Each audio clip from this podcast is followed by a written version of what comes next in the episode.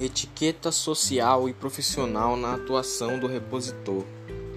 Um repositor, assim como qualquer outro profissional, deve possuir uma boa etiqueta e ética profissionalmente.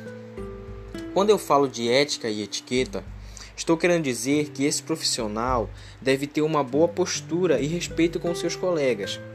Não só postura e respeito, mas é, é, é nesse, nesse, nessa etiqueta social e profissional também fala a respeito de higiene, a respeito de, de, de vestimenta, tu tá vestido de acordo com a empresa, uniformizado, é, é, tudo no padrão da empresa.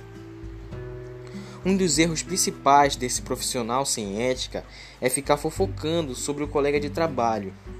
Nunca fale do seu colega se for para prejudicá-lo, a não ser que seja um elogio mantenha-se ocupado com coisas mais importantes. É, evitar, evitar ficar de, de, de, de leve trás, falando mal do colega, que ele fez isso, que ele fez aquilo, e procurar focar mais no seu, no seu, no seu crescimento profissional. Saiba ouvir e dar espaço para que outras pessoas possam expressar suas opiniões. Aprenda a usufruir daquilo que o seu colega te disse e use para crescer profissionalmente. É, isso é, é, é, é bem simples. Tu deve, deve, deve escutar o seu colega, escutar as outras opiniões sobre, sobre a sua vestimenta, é, é, é, sobre a sua higiene ou sobre um, um, uma gôndola que você está arrumando é, sobre um padrão diferente que você possa usar. Sempre, sempre aprendendo cada dia mais. Aprenda a se comunicar, saiba controlar seu tom de voz.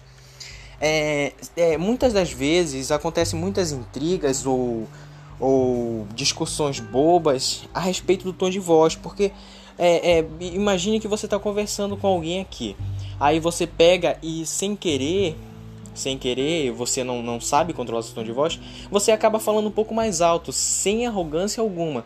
Mas o outro colega vai achar que aquilo é uma arrogância, que você está sendo, tá querendo ser maior do que ele naquele momento, entende?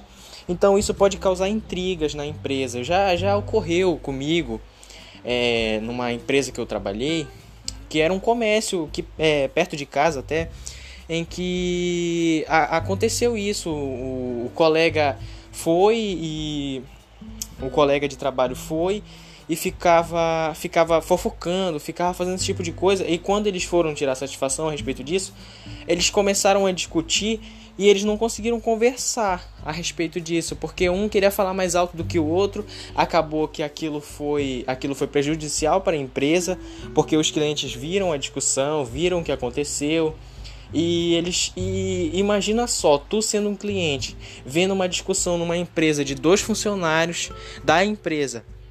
Você fica pensando, eles não conseguem organizar e manter e manter organizado essa empresa desse jeito. Eu vou evitar ficar vindo aqui para não acontecer isso de novo, porque imagina só tu chegar num lugar e ficar constrangido com uma briga de dois profissionais que trabalham juntos, de dois colegas que trabalham juntos.